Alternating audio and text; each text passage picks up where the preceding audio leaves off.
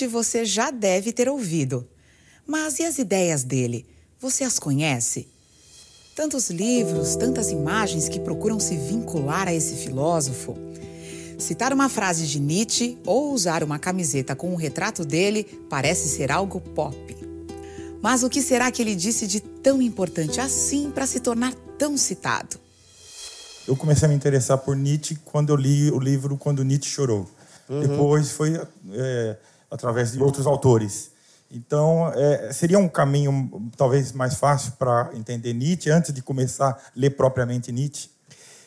Eu acho que a gente chega a Nietzsche, como chega na filosofia, por diversos caminhos, né? O seu caminho é um bom exemplo, tá vendo? Quando Nietzsche chorou. Estava falando aquela coisa dos quiosques de jornais. Cara, pelo amor de Deus, encha. Mas jogue Nietzsche para todo lado. Spinoza, Deleuze, Derrida, Levinas, os grandes, né? Que mudaram esse século XX. E vamos também os outros da história da filosofia. São muito importantes, todos são importantes. Os pré-socráticos também, tá, é, o, o próprio Platão com a sua caverna. Platão viveu no século IV a.C. e um de seus diálogos mais famosos é a República, onde encontra-se a história do mito da caverna, que fala sobre como a filosofia nos ajuda a ver as coisas além das aparências. Os filósofos sempre contribuíram com suas reflexões sobre a vida desde a Grécia Antiga com os pré-socráticos, depois com Platão, Aristóteles, Santo Agostinho, Spinoza, Kant, Deleuze, Derrida, Sartre, Foucault e tantos outros. Mas, dentre eles, Nietzsche tem sido referência marcante para muitos pensadores e artistas. Tudo é bom em filosofia. Não pode fazer disso uma verdade, porque senão você quebra a cara. Então, no teu caso é interessante que é um exemplo bem real Aí se ri, né? Qual seria então a maneira para estudar Nietzsche? Não tem maneira. Agora tem tentativas. Em primeiro lugar, tem que ler pra caramba. Segundo lugar, não pode escapar a ler no, no, o próprio autor. E eu sempre aconselho as pessoas a começarem com Zaratustra.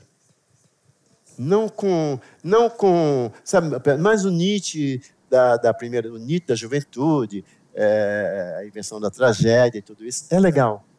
Mas supõe um conhecimento tão grande da arte grega, da história grega, que às vezes você desiste. E eu aconselho também para ler alguns livros sobre a própria Grécia, livros fáceis, né? Mas que não vão deixar você totalmente numa, numa situação de ficar enjoando, né? Porque ele te leva tanto para a Grécia que é talvez interessante de ler alguns livros, e nós temos bons em, em português. Não precisa ser livro muito bom. São livros que sejam, historicamente, pelo menos, corretos. É? Porque isso, senão, fica muito difícil para ler Nietzsche. Agora, eu sempre aconselho é, Zaratustra, né? que é lindo, maravilhoso. Não tente entender, depois você vai entender. Comece lendo e sentindo, porque aquilo é de uma profundidade incrível. E aí, é, Renato Russo entendeu perfeitamente, né? Ele entendeu perfeitamente, mas perfeitamente, sobretudo quando ele naquela naquela coisa que se chama índio, né? Quem me dera ao menos uma vez explicar o que ninguém consegue entender. Que o que aconteceu ainda está por vir. E o futuro não é mais como era antigamente. Quem me dera ao menos uma vez que o mais simples fosse visto como o mais importante. Mas nos deram espelhos e vimos um mundo doente. Filosofia é coisa de alegria, né? Coisa de que que é isso? Não tem silício não. E nem tem absolutamente martírio, vai ter sacrifício, né? Porque Nietzsche é, Nietzsche é pauleira, né? Há muitas coisas pesadas para o espírito. Para o forte, resistente espírito em que habita a reverência. Sua força requer o pesado, o mais pesado. O que é pesado? Assim pergunta o espírito resistente e se ajoelha como um camelo e quer ser bem carregado. O que é o mais pesado, ó heróis? Pergunta o espírito resistente, para que eu o tome sobre mim e me alegre de minha força. Não é isso? Rebaixar-se a fim de machucar sua altivez? Fazer brilhar sua tolice para zombar de sua sabedoria? Ou é isso, amar aqueles que nos desprezam e estender a mão ao fantasma quando ele quer nos fazer sentir medo? Todas essas coisas, mais que pesadas, o espírito resistente toma sobre si. Semelhante ao camelo que ruma carregado para o deserto, assim ruma ele para seu deserto. Primeira ideia. Não sei se vocês sabem, mas Nietzsche nasceu em 1844 e morreu muito jovem em 1900, 56 anos. Um menino, né? E consegui fazer toda essa obra-prima que ele fez, começando com 26 anos, com a origem da tragédia, e terminando praticamente com Etienne Homo, mas com outras coisas depois. Bem, como é que começa esse papo cabeça no Brasil com Nietzsche? O embrião dessa recepção de Nietzsche no Brasil vai começar no século XIX, no Recife, com um senhor bastante revolucionário, bastante jovem, com um problema meio grave, porque o estatuto dele era um pouco o estatuto do monstro, do acéfalo. Era aquele intelectual profundamente inteligente, mas que não conseguia entrar em nenhuma universidade brasileira. Estamos, portanto, século XIX, 1839 ele nasce, portanto, 1839, quer dizer, com 18 anos, ele já estava lutando para entrar numa universidade e não podia. Você põe 1839 mais 18, quem sabe, quem conhece matemática, 39 e 18, que eu não conheço. É, o menino era novo.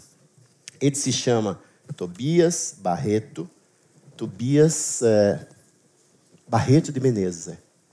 Nasceu, portanto, no, em Sergipe. De Sergipe, ele vai para uma cidade bem pequenininha de Pernambuco, que se chama Escada. De Escada, então, ele chega no Recife. E quando ele chega no Recife, tenta entrar nas universidades. Passa sempre em primeiro lugar em tudo. Mas tem um problema. Eu disse, ele é um acéfalo. Ele é um monstro. Ele é aquele que só pode ser amado como um monstro. Que existe isso muito no Brasil, né?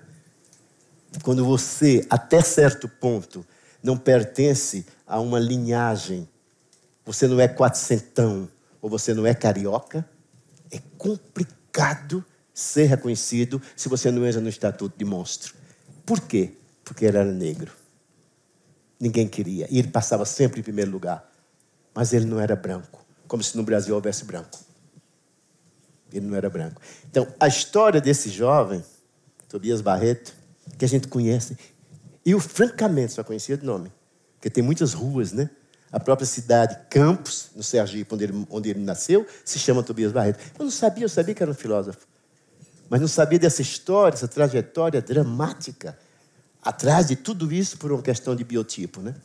O que acontece? Finalmente ele consegue entrar na universidade, depois de diversas tentativas. Aí começa a dar aula no Recife, para não morrer de fome. Falava alemão perfeitamente, escreveu um livro importante em alemão e outros mais simples, né?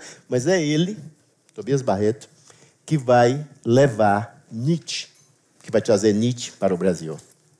É preciso que se saiba, porque se esquece tanta besteira a esse respeito. Então, ele começa a estudar, a fazer grupos de estudo em Recife, e começa a ler diretamente em alemão. E começa a organizar discussões filosóficas. Claro que o Nietzsche já estava aí. Começa o primeiro ato da peste. Por que digo o primeiro ato da peste? É porque quando o Freud chegou em Nova York, chegou nos Estados Unidos, a primeira pergunta que perguntaram para o Freud, que fizeram para o Freud, foi o seguinte: Freud, o que é que você veio fazer aqui na América? O Freud disse: Eu os trago a peste. Voltamos à peste. Posso passar para esse lado agora. Bem, bem, quando então ele começa a fazer grupos de estudo, ele vai ter um outro que vai acompanhar Daqui a pouco eu vou dizer o nome dele, mas deixa um pouco esperar. Não é? Começa a fazer grupos de estudo, começa a estudar os textos no original, começa a aprender, porque parece que nasceu para aprender alemão.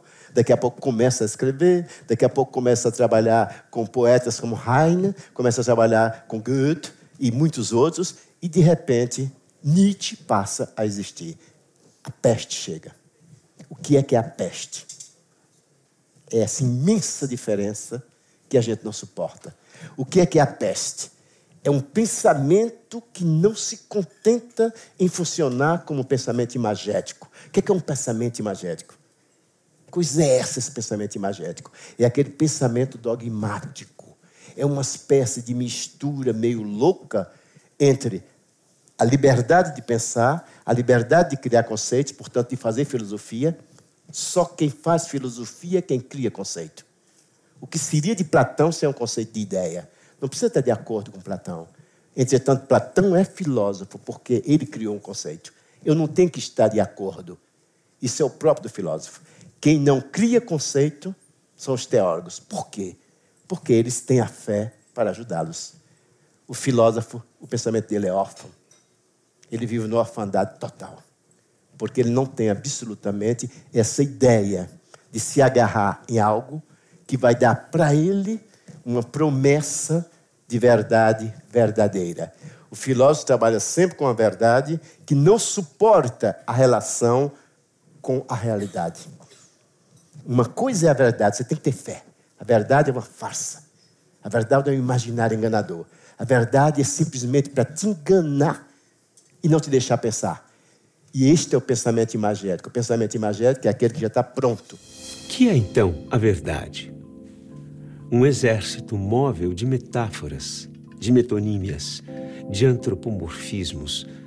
Numa palavra, uma soma de relações humanas que foram poética e retoricamente intensificadas, transpostas e adornadas e que depois de um longo uso parecem a um povo fixas, canônicas e vinculativas. As verdades são ilusões que foram esquecidas enquanto tais, metáforas que foram gastas e que ficaram esvaziadas do seu sentido, moedas que perderam o seu cunho e que agora são consideradas já não como moedas, mas como metal. A verdade, portanto, é uma invenção ela não existe. A verdade é uma grande mentira. É desse tipo de papo maluco e cabeça que o senhor Tobias Barreto fazia, inclusive, a partir de um certo momento, com Silvio Romero, que é também um contemporâneo dele e que é também um, um nordestino. De Sergipe também, o Silvio Romero. Então eles começam a conversar, começam a ler os alemães, como eu disse, e começam então a não mais poder se contentar de algo que seja dado. Você não tem mais nada que fazer. Professor de filosofia, legal. Quantos anos eu fui e sou ainda. Mas, como professor de filosofia, você tem suas linhas de fugas. Você tem, você tem sua, sua maneira de reinventar o mundo. Como é que a gente reinventa o mundo sendo professor de filosofia?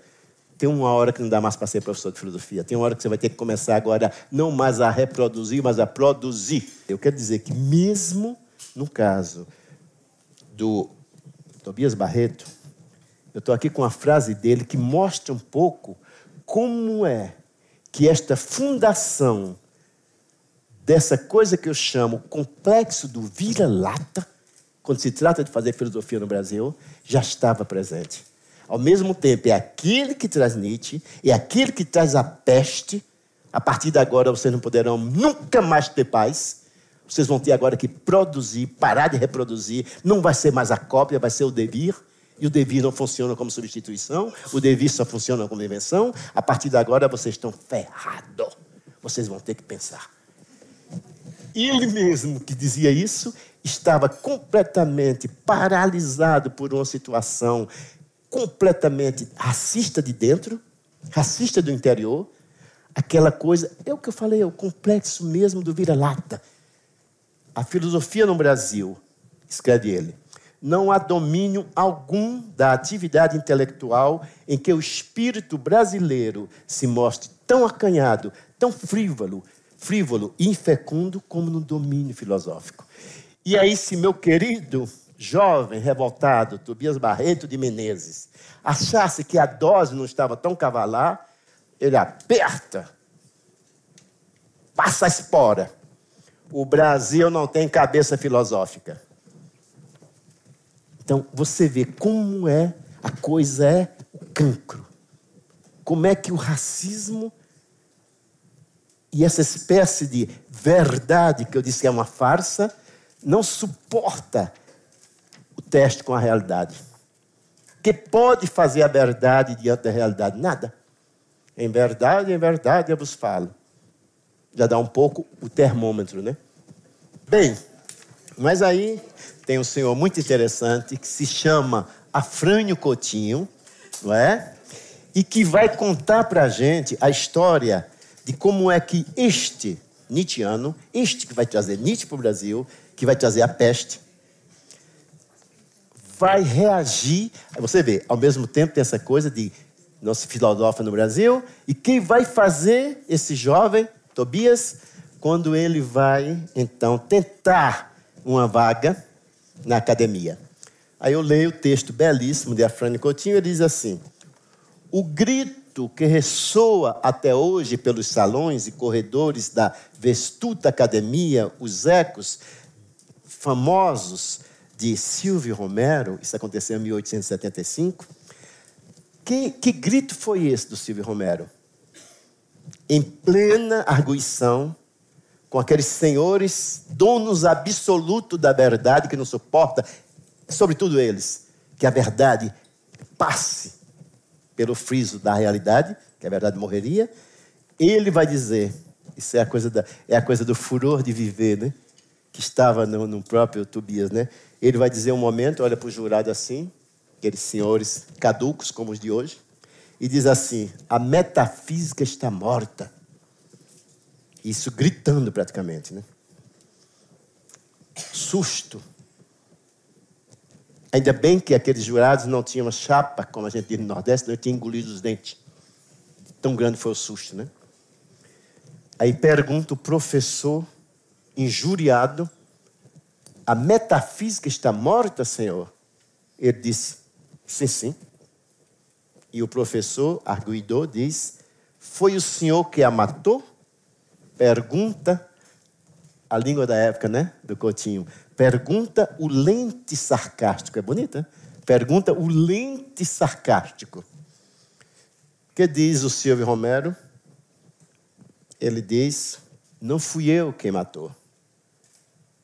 Quem matou a metafísica foi a ciência, o espírito positivo e o progresso. Então, o Silvio, ao dizer isso, não tinha mais possibilidade. Porque aí, neste momento, ele não tinha anunciado uma verdade, tinha anunciado uma realidade. Ele teve que sair, se retirou, não queria mais fazer o concurso, renunciou. E eu leio a expressão, porque é o português da época, né? Ante mofa. Alguém sabe o que é, que é mofa? A mofa dos examinadores em meio aos aplausos frenéticos da estudantada ávida de novidades. Mas o bom mesmo é o novo, né? É o que está por vir. Bem, aí eu digo, né? É bom lembrar, como eu já disse antes, que o Silvio Romero era amicíssimo, adorador de Tobias Barreto e que participava, como muitos outros, aquelas discussões no Recife de altíssimo nível, sobretudo so, é, em relação à literatura e à filosofia alemã, Nietzsche, evidentemente, incluído. É, mas vocês podiam perguntar, mas por que essa história do alemão? É interessante aí também. É porque a ideia do Silvio Romero, um pouco comprada, aceita pelo Tobias, é que os franceses estavam dominando o Brasil com seu pensamento e sua literatura, e que a maneira de deslocar o francês desse monopólio, a gente aprende muita coisa assim, né? É, a maneira de deslocar o francês desse monopólio seria então trazer os alemães. Interessante, né? Quando a gente conhece um pouco a história de Pernambuco, raramente pensa nisso. Porque os franceses em Pernambuco hoje representam na história de Pernambuco uma passagem, mas uma passagem muito importante. Esses estudos todos se chamam a Escola do Recife. Isto, esse movimento todo está naquilo que a gente chama Escola do Recife, cujo objeto, o objeto principal, o objetivo principal, é deslocar os franceses para tirar esse monopólio do pensamento francês que eles achavam, em relação aos alemães, atrasado. Talvez até não tivessem, não tivessem é, talvez tivessem razão. Estudantes da geração de 1871 da Faculdade de Direito do Recife, a partir de debates e reflexões que faziam acerca do Brasil, contribuíram para o desenvolvimento da sociologia, antropologia, crítica literária e estética no país. Silvio Romero e Joaquim Nabuco, dois dos mais importantes membros da Escola do Recife, foram fundamentais na formação de Gilberto Freire, um dos maiores intérpretes da sociedade brasileira. E grande o impacto provocado pela filosofia de Nietzsche no ambiente intelectual brasileiro, que se espalhou por todos os cantos. A recepção do Nietzsche no Brasil teve uma influência não só no campo filosófico, mas também nas artes. Parece que eu estou é, é, ensinando o Pai Nosso a, a vigário, né? Mas é arte, literatura, psicanálise, etc., política do corpo. É, nas artes a gente podia pensar de uma maneira mais contemporânea em Oiticica, Clarice Lispector na literatura. Os modernistas a gente podia pensar em Oswald de Andrade. Quer dizer, tanto que não dá. Que riqueza é esta do Nietzsche que vai tocar tudo isso? Mas que rizomático é este homem? Como é que ele consegue entrar com suas máquinas desejantes, delirantes, essa máquina de guerra positiva e atinge todos os segmentos sociais? Outro momento histórico da recepção do Nietzsche no Brasil foi nos anos 70, 80, né? Nós estávamos saindo de maio de 68, duas grandes personagens. A primeira era Nietzsche, que ele chamava Fred. Então Nietzsche tem uma importância sem limite em mais de 68. É proibido proibir. Sejamos realistas, exijamos o impossível.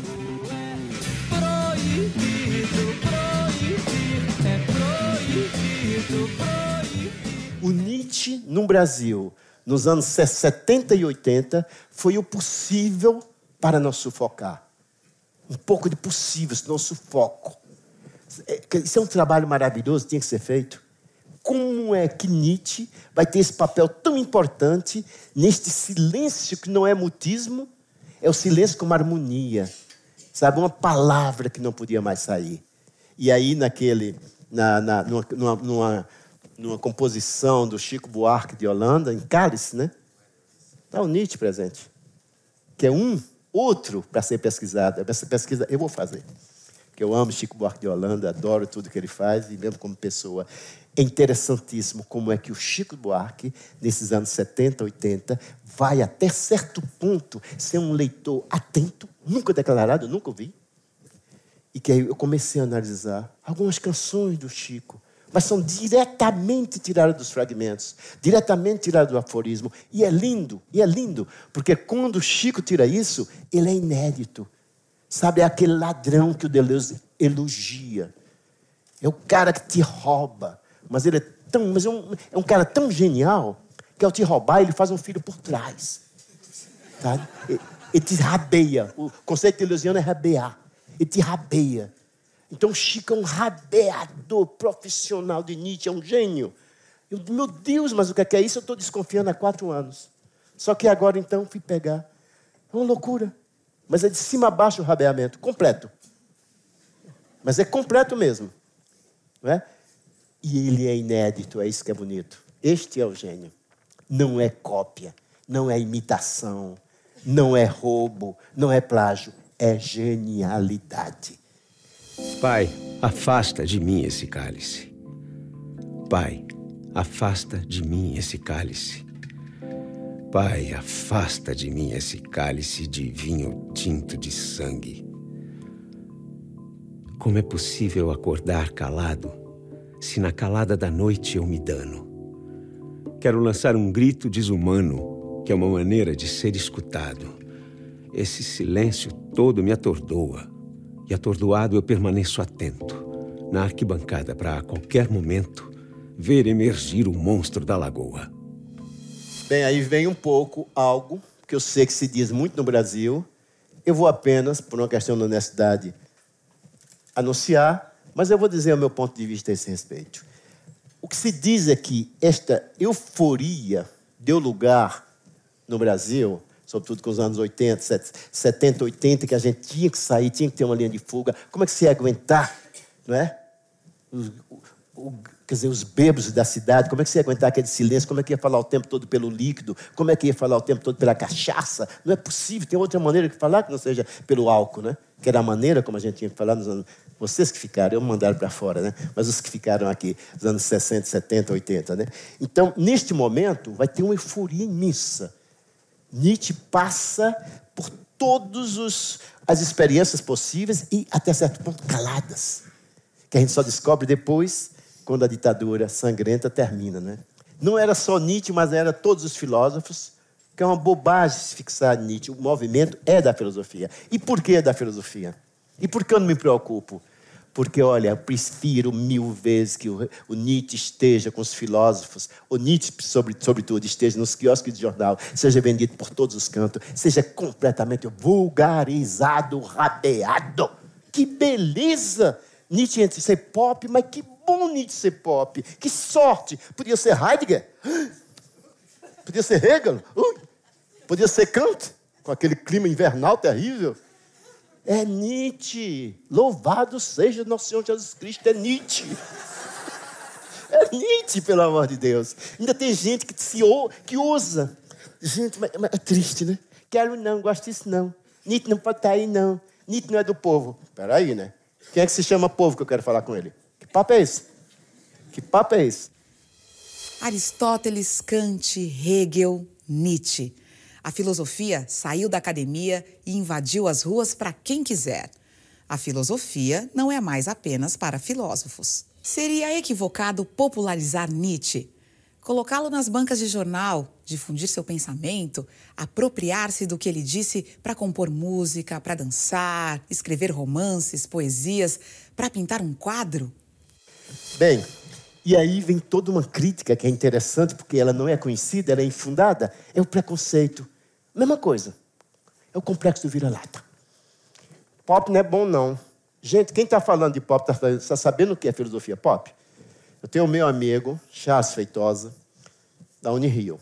Foi ele um dos primeiros no Brasil, chegando aqui da, do seu doutorado de oito anos, naquele tempo era assim, né? Oito anos na Alemanha. Ele chega aqui, a primeira coisa, com tanto ano de separação, né? Falando o alemão como ele fala, e amando a Alemanha como ele ama, é preciso amar para poder ir para a Alemanha, ou qualquer outro país, porque o melhor país do mundo é o Brasil. Então a gente tem que, né? O melhor lugar é aqui, né? Eu já sou como Gilberto Gil. O melhor lugar, o melhor país do mundo é aqui e agora. Nada de identidade prótese. É aqui e agora. Eu sou, eu não sou. Eu estou o tempo todo em devir. Quando você é, você vira uma árvore. Quando você vira uma árvore, você envelhece. Quando você envelhece, não tem mais tesão. É triste. Então, filosofia pop, gente. Eu queria tanto dizer isso, porque é incrível. Primeira coisa, pop é da ordem da nobreza, do pensamento o mais sofisticado que você pode imaginar, a filosofia, filosofia pop. Quem fala dessa filosofia? Ampassan. Deleuze fala umas 10 linhas, 10, 15 linhazinhas, diz assim, filosofia pop é exatamente aquela filosofia que não se compraz do pensamento, com o pensamento imagético, o pensamento da doxa, o pensamento da verdade, o pensamento que já está feito.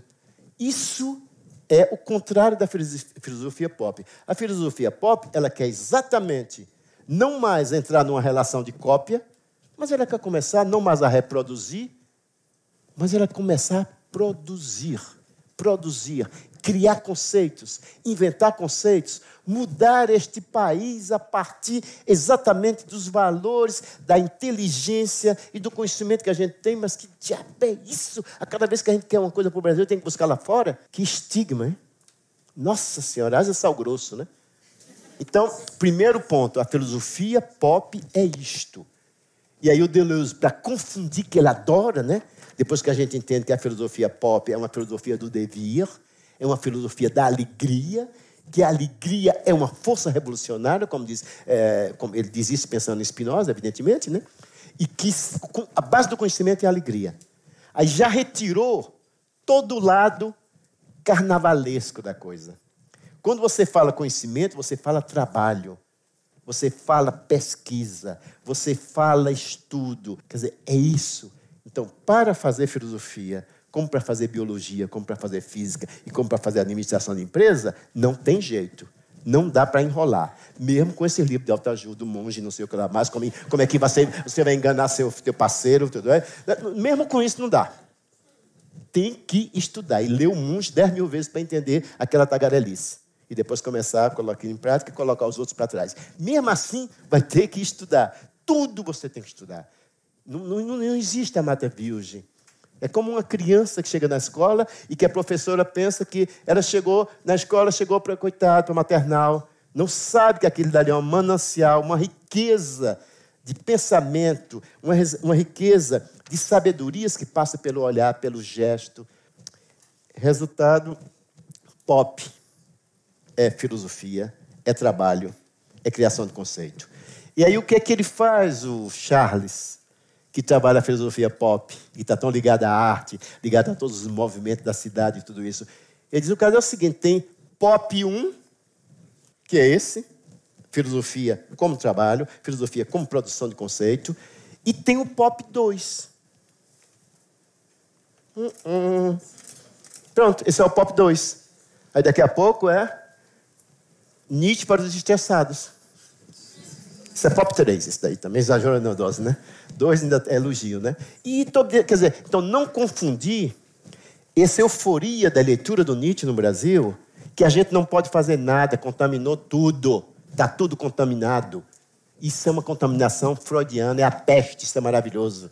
Que sejamos contaminados, por favor, e que, sobretudo, rabeamos Nietzsche. É, esse é o nosso amor ao filósofo, não é repeti-lo não é ficar eternamente, é, é, como é que se chama, comentando. Comenta dor, não é? Os comenta dores. Não. Tem que entrar também na relação do intérprete. O intérprete é aquele que reinventa o que ele está lendo.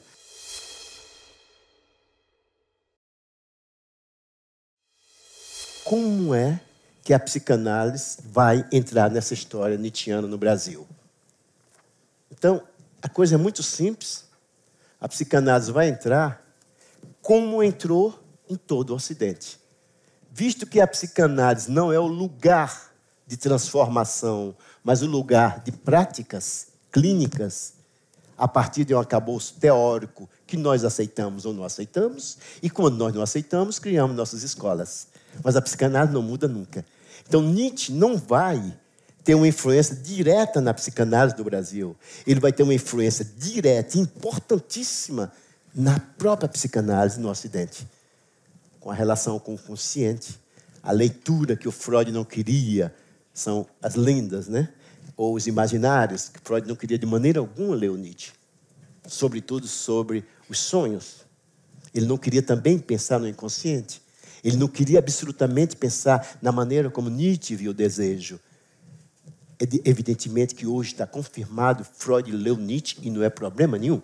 Ele leu Nietzsche, ele, rei, ele fez absolutamente algo que, às vezes, se você quiser forçar um pouco a barra, você vai encontrar uma certa relação, mas a, a diferença na relação é tão grande que ambos são, na minha opinião, criadores de conceitos psicanalíticos, mas em campos diferentes. Quando Freud fala do desejo, fala sempre como uma falta Ora, em Nietzsche não existe isso. Não tem falta nem excesso. Entretanto, a maneira como Freud distribui o seu pensamento no desejo pode lhe levar a articular no Nietzsche, citando, você pode citar. Entretanto, isso é um, eu diria quase como diria Deleuze, isso é uma tolice. Não vale a pena pegar a originalidade interessantíssima do Freud, vamos ficar com ele na originalidade dele, sem querer entrar a toda maneira trazer a psicanálise para Nietzsche, Nietzsche para a psicanálise. Nenhum nem outro precisa. A psicanálise é autônoma e a psicanálise não muda. Nós não temos absolutamente nenhuma teoria psicanalítica no Brasil que mudou de Freud ou de Lacan. Mas eu diria quase a mesma coisa na França. Você tem escolas diferentes. Mas não tem essa, sabe? A coisa é muito mais humana a cisão, essa briga psicanalítica que acontece em todos os países do mundo, não está ligada ao problema, não está de acordo teórico. O buraco é muito mais fundo. Mesmo porque na psicanálise você não está. Por que você vai ter que pensar? A psicanálise está dada uma vez por todas. Você aceita ou não aceita? A sua maneira de fazer sua clínica é que pode ter uma diferença. Mas você não vai. Se você colocar em dúvida as teorias freudianas ou lacanianas, você vai ter que sair da psicanálise. Vai ter uma cisão. E é tanta que a gente não pode mais contar os grupos. Não sei se vocês estão entendendo. Quer dizer que não é por aí. A psicanálise, a influência de Freud e da psicanálise e Nietzsche na psicanálise, ela é de ordem ocidental, não é localizada. Porque o francês que está com Lacan é o mesmo que está aqui. Ele pensa exatamente como o brasileiro que está aqui. Porque o brasileiro já foi parar para aprender. Teve que traduzir, inclusive, expressões impossíveis em francês, porque Lacan, além de ser um gênio, era um dandy, era um cara gaiato. Só ler a biografia da Rudinesco, terrível, né? É? Foi ele quem pediu para ela escrever. Era grande amigo da Rudinesco. E aí, eu não vou falar de Lacan, porque seria outro mote, né? A gente riria muito porque é um gênio. Desde o século passado, as ideias de Nietzsche são reinventadas de diversas maneiras, cada um a seu modo, dentro e fora da academia. O seu legado nos oferece diversas possibilidades de filosofia sem amarras. Eu acho que tem uma coisa forte no Nietzsche, e que a gente encontra também em Derrida, Deleuze, Foucault, esse, essa espécie de, é, eu chamaria Derrida, Foucault, Deleuze, como essa tropa de elite, sabe, positiva. Onde ele chega, meu amigo, tudo cresce. É o gradiente. Tem pessoas que são assim, né? Ela chega, você não entende nada, está todo mundo vibrando, deixou, entrou numa relação quase do inumano com com o humano. Você esqueceu suas contas, esqueceu sua menstruação, esqueceu o seu desemprego. Daqui a pouco você vibra. Você não entende, pô, mas eu estou vibrando, eu vibrei. Esses são os personagens, esse trio infernal maravilhoso, não é? Que é Deleuze, Foucault, Derrida e tantos outros. Esses é porque são especialmente terríveis. São especialmente terríveis. Não se escapa desse tipo de filosofia de qualquer maneira. Porque você fica realmente contaminado, visto que a coisa é vitalista. Ela só te leva para cima. Por favor, não me fale do desespero. Ninguém está no desespero heideggeriano, por favor. Bem, que os desesperados vivam seu desespero, mas nós somos inocentes do sangue do Senhor. Não somos judeus, não nascemos em Nazaré, não falamos Yiddish e nem matamos Jesus. Não somos criminosos antes de ter cometido, cometido nosso crime. Não. Esses são os filósofos que dizem isso. E Nietzsche dizia mais ou menos isso. Olha aí, é a peste que eu digo. Eu não sou criminoso antes de ter cometido o meu crime. Por quê? Sendo criminoso o matador do Filho de Deus, nós somos todos criminosos. Este é o pensamento mais sofisticado do Foucault, lendo o Nietzsche. Essa é a frase do Foucault. Não serei criminoso antes de cometer o crime. Se é para ser criminoso, tenha pelo menos a decência de cometer o crime. Mas não ser criminoso por uma verdade que não aguenta o teste da realidade. Bem, portanto, anos 60 vai ter uma influência muito grande, eu disse, né, dessa filosofia no Brasil, porque vai ser esse momento onde Deleuze, entre, entre outros, Foucault, Derrida, mas Deleuze, sobretudo, vai ressuscitar, ou para ter uma linguagem menos teológica, vai reinventar o próprio Nietzsche. Então, de repente, não era fácil a filosofia antes do Deleuze e Nietzsche antes do Deleuze. E esses anos 60 vão então abrir as portas.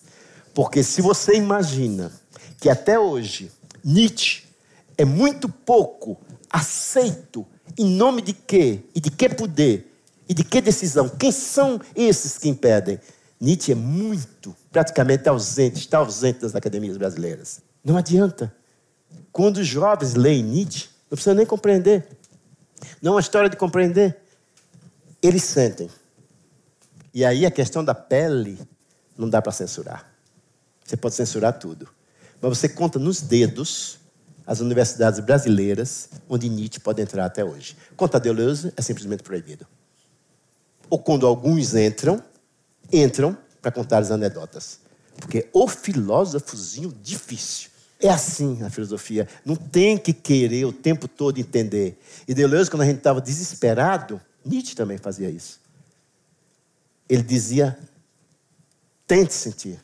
Não tente entender, porque eu também às vezes não me entendo. O maior presente que um professor pode dar para um aluno, né? Sobretudo no nível dele, já mundialmente conhecido. Eu também às vezes não entendo Deleuze, ele dizia. Então, sintam, sintam, sintam, sintam. Tente sentir um pouco. Não fique preocupado em entender, vocês vão entender depois. Reinventando o filósofo, reinventando. Entender não é ficar absolutamente comentando. O comentador, comentador, tem uma fase que é importante.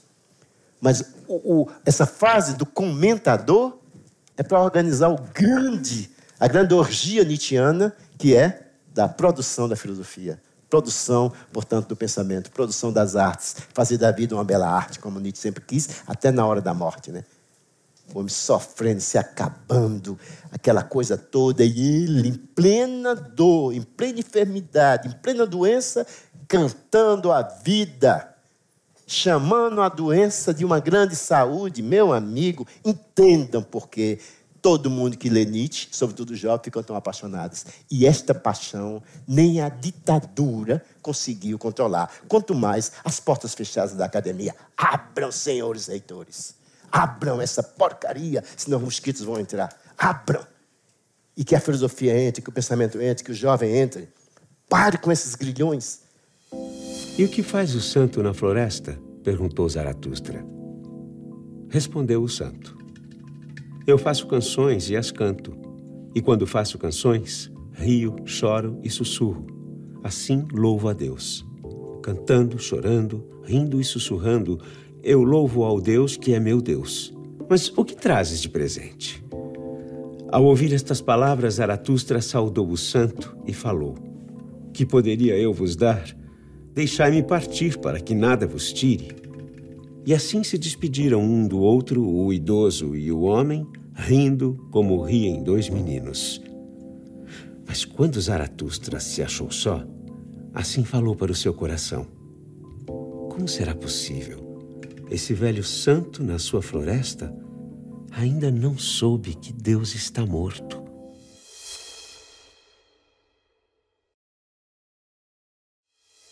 O que mais é, me interessa no super-homem é a ideia que não seria o super-homem, para início de conversa. Em alemão, a gente deveria traduzir para além do homem. E o que mais me deixa fascinado, porque o que é que esse além, esse além do homem? O que é que é o super-homem? É o inumano do homem. É o inumano do humano. É quando, de repente, a ideia de humanidade, humanismo, uma ideia, uma ideia tão nova, né? O humanismo é algo muito novo na nossa história, novíssimo, né? Quando esse conceito, ideia, torna-se uma ideologia e que não dá mais conta da dimensão desse inumano sem o qual a gente não pode viver, que são nossas loucuras caladas, nossos desejos calados, nossas amarguras e alegrias caladas, nossos delírios onde o psiquiatra não vai poder colocar o dedo. Ao mesmo tempo, aquela alegria de viajar, aquela alegria de encontrar o outro, aquela alegria de estar com a diferença. Esse é o além do homem. Mas a coisa mais forte é que o além do homem não foge do sofrimento. O além do homem não busca o sofrimento. O além do, do homem não faz a apologia do sofrimento. Mas amar o sofrimento como um acontecimento, amar o sofrimento como algo de forte e positivo, amar o sofrimento ainda é, para o super-homem, um ato de liberdade. Sofrimento e liberdade. Porque se não for um ato de liberdade, você vai entrar na coisa do humano que vai achar que está pagando alguma coisa da culpa. A famosa culpa. No super-homem não tem culpa, não tem superego, não tem Adão, não tem Eva. Só tem uma coisa: a estética dos afetos. É o afeto eu não tenho que amar todo mundo. Ninguém ama todo mundo. Isso é uma imensa balela. Quando eu digo eu amo a todos, já estou mentindo. Se você ama todo, é que você não ama ninguém. Então, a força do super-homem é essa: é que ele não teme absolutamente os limites do humano, o sofrimento, a doença e a dor. Ele está o tempo todo numa construção de vontade de potência. Só que essa vontade de potência, ela é positiva. E essa vontade de potência não elimina o sacrifício. O super-homem não suporta o sacrifício, mas ele vive o sacrifício como consequência de um imenso crescimento, que não é religioso nem é místico. É uma questão de saúde. Uma coisa é o sacrifício, outra coisa é o martírio. Sacrifício, sim, mas sem martírio, por favor.